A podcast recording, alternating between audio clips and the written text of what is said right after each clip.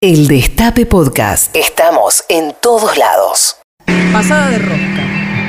Yo, Cristina, pelotudo.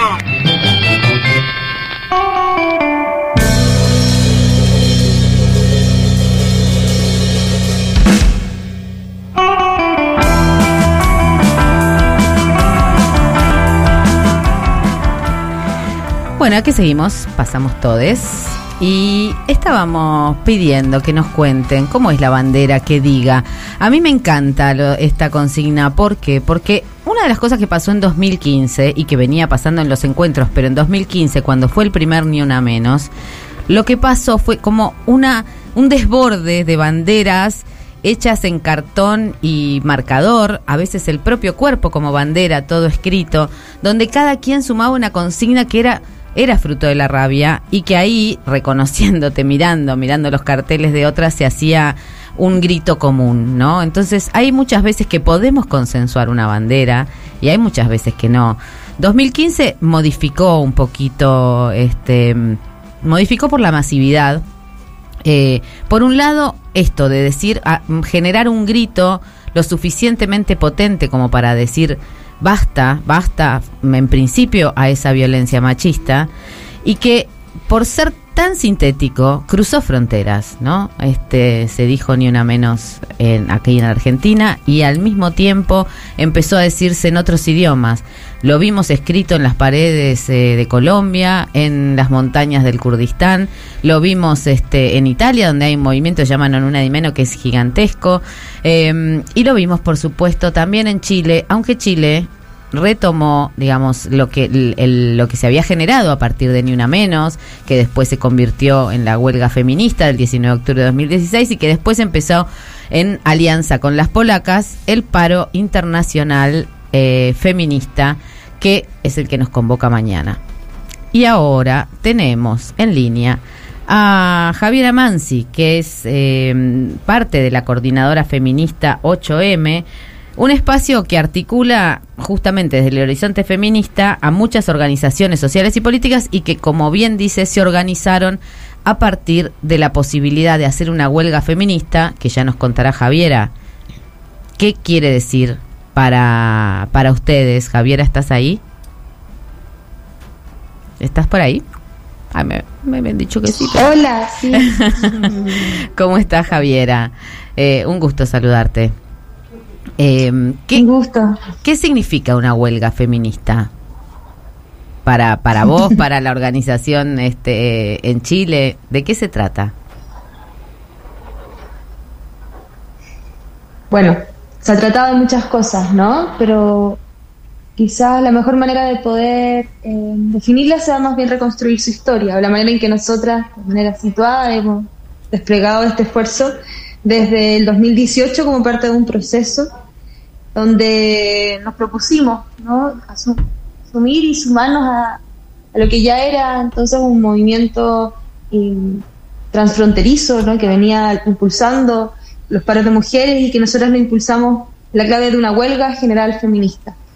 Eh, y decimos, lo decimos así porque nos llamamos a huelga en un país donde no, hay- no existe el derecho a la huelga. No, O sea, No existe el derecho a huelga. neoliberal, No existe el derecho a huelga.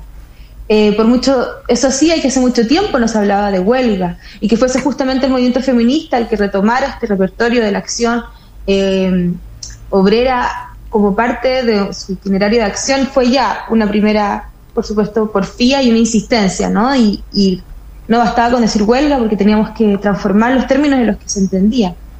Y deci- decimos huelga general porque sabemos que la huelga, tal como la hemos conocido históricamente, ha asumido estrictamente el trabajo eh, remunerado y para nosotras indispensablemente suponía un reconocer todos los trabajos que sostienen la vida, todo aquello, ¿no? Sobre que cae también principalmente sobre los hombros de mujeres que han sostenido la vida, ¿no? Con trabajo reproductivo.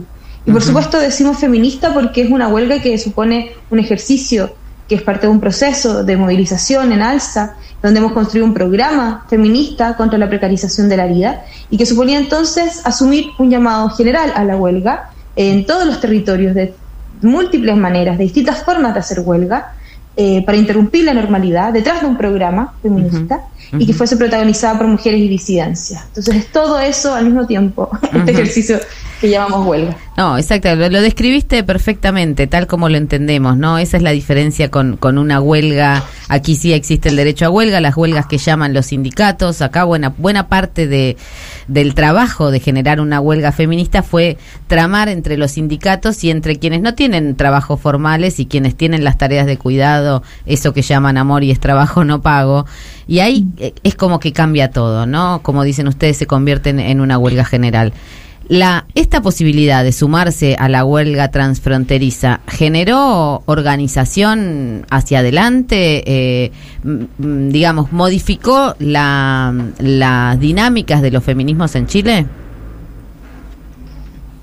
Por cierto, modificó, yo diría, a distintas escalas, ¿no? Porque veníamos a decir huelga en un país donde, vuelvo a decirlo, ¿no? a raíz de que eh, se nos fue negada y que en un contexto como de tan profunda neoliberalización también y con un contexto de precarización tan radical eh, de la vida, eh, decir huelga era en sí ya como una irrupción, ¿no? Y, suponía además decir huelga cuando muchos sindicatos nos decían eso que ustedes llaman huelga, no es una huelga, porque entonces veníamos por una parte una porfía respecto a esos sectores, pero también dentro del feminismo había un llamado de quienes decían no es labor del feminismo llamar a huelga, no es esa nuestra tarea, no es nuestra tradición. Entonces fue justamente irrumpiendo en medio de, y saliendo de estas tradiciones de alguna manera también, o reconstruyendo otras nuevas tradiciones, o más bien repensando también un poco en conjunto cómo asumíamos que hoy día eh, uno de los sectores más dinámicos de la clase trabajadora y reconociendo también en ese marco el feminismo como una lucha, supone una, eh, una como avances de, sectores populares, plurinacionales, muy diversos, donde se asume también que las formas del trabajo han cambiado y que las formas de lucha frente a esto también, y que tú mismo podía eh, asumir de manera muy múltiple todo esto, ¿no? Entonces, em, sí, fue sin duda un, cambio también, viraje que, que reconstruye los términos de, de, estos feminismos que veníamos como que se venían movilizando y que yo creo que a través de lo que fue el mayo feminista, la erupción estudiantil y a través de las huelgas marcaron un hito que, que es lo que nosotros hemos llamado también esta revuelta en la revuelta en Chile. Javiera, Soña Tesa te saluda. Te quería preguntar, porque hablando de estos feminismos que disputan todo, que no quedan en el cerco de algunos temas, están participando activamente de la Convención Constitucional, han logrado una conquista histórica, como es que el derecho a los, que los derechos sexuales y reproductivos y la interrupción voluntaria del embarazo esté dentro de la Carta Constitucional, o por lo menos ya haya sido votado en algunas instancias. ¿Cómo están viviendo este proceso? Sí, bueno, el proceso constituyente en Chile eh, que surge en el contexto de una revuelta. Y insistimos siempre en eso porque nos parece muy importante eh, reconocer ahí el, origen de, este, de esto que hoy día está como va a construir una nueva constitución, la primera en contexto democrático en Chile, eh, y de la que nos hemos llamado a ser parte y diversos como feministas de distintas organizaciones sociales también lo han hecho. Y, creo que algo ahí muy importante es como esta clave instituyente, ¿no? De reconocer este llamado un desborde que suponía estar dentro y fuera, ¿no? Y que la presión necesariamente suponía una articulación de un movimiento que irrumpe en las calles y también irrumpe en este espacio, con una agenda que ha construido la capacidad de articular de manera muy, eh, eh, bueno, de una manera bastante transversal, ¿cierto? Este programa, ¿no? Este programa que hemos ido construyendo de a poco y sobre el que hoy día se sostienen varias cosas que ya eh, no están todavía en, el proyecto de la Constitución, pero sí han pasado unas primeras instancias, entre ellas derechos sexuales y reproductivos, y por supuesto en ello el derecho a la interrupción voluntaria del embarazo, también derechos a educación sexual integral, también derechos, eh, bueno, la autonomía, a diversas, a diversas formas de reconocimiento, a diversas formas de familia, a la identidad, conocer también la diversidad de formas de identificarnos. Vamos a ir adelante también con una propuesta de derechos eh, de trabajo de cuidados reproductivos, en fin, supone el proceso constituyente la posibilidad hoy día de levantar a esa escala ¿no? institucional, instituyente en realidad, eh, esto que hemos ido acumulando. Y en el primer proceso constituyente en el mundo es el paritario, eh, y donde también esos son parte de estos písimos mínimos democráticos que, son la antesala para todo lo que venga después también. Javiera, ¿cómo estás? Te saluda Camila Barón. Quería preguntarte para para ir cerrando, eh, ¿cómo ven el proceso abierto ahora con el cambio de gobierno y de alguna manera, bueno, cómo influyó la agitación del estallido eh, y, y, la posterior organización de, de, los colectivos y también de los feminismos a partir de, lo, de los estallidos en, en 2019? Eh, y bueno, ¿cómo, cómo ven el, qué, qué, expectativa tienen hacia adelante con el cambio de gobierno? Y si hay alguna relación, o sea, si ustedes están pudiendo pensar, vos comentabas recién que eh, elaboraron un programa feminista desde la coordinadora, eh, bueno, ¿cuál, qué, qué, de ese programa podría impactar o podría llegar a, a ser oído en, en lo que venga? Sí, bueno, lo cierto es que hoy día vivimos un proceso eh, un ciclo político, nosotros lo hemos nombrado así, donde vemos un alza de, de, cierta, ¿no? de un giro autoritario a nivel global y donde vemos con ello también un aumento, o sea, como un proceso donde en distintos eh, lugares del mundo, ineludible hoy día pensarlo también en clave de lo que está sucediendo en términos de, de la guerra, pero por supuesto ahí como vemos un avance de, de sectores también de una ultraderecha que avanza y que se construye también con una agenda de, como autoritaria y veíamos, por supuesto, eh, eso se encarnó en Chile también de una manera y eso es a través de la figura de José Antonio Castro, un líder de la ultraderecha que logró imponerse en la primera vuelta y luego en segunda vuelta estuvo, eh, eh, finalmente gana Gabriel Boric, pero hay que decirlo, ¿no? Fue como vimos en medio de este país de la revuelta, donde veíamos también como el alza de un proceso irrupción de masas, de sectores populares que se están politizando en este momento. Igual veíamos también esta amenaza muy, muy, la vimos muy de cerca. Y lo principal en torno a eso es, primero quisiera decir es que fue central eh, la participación, el voto, la, eh, la movilización ¿no? de mujeres en ese proceso, mujeres y disidencias. Es decir, lo cierto es que el voto que finalmente permite ganar a Gabriel Boric en la segunda vuelta fue, sin duda, que votó eh, de sectores populares y sobre todo sectores feminizados, ¿no? Sobre todo mujeres menores de 50 años.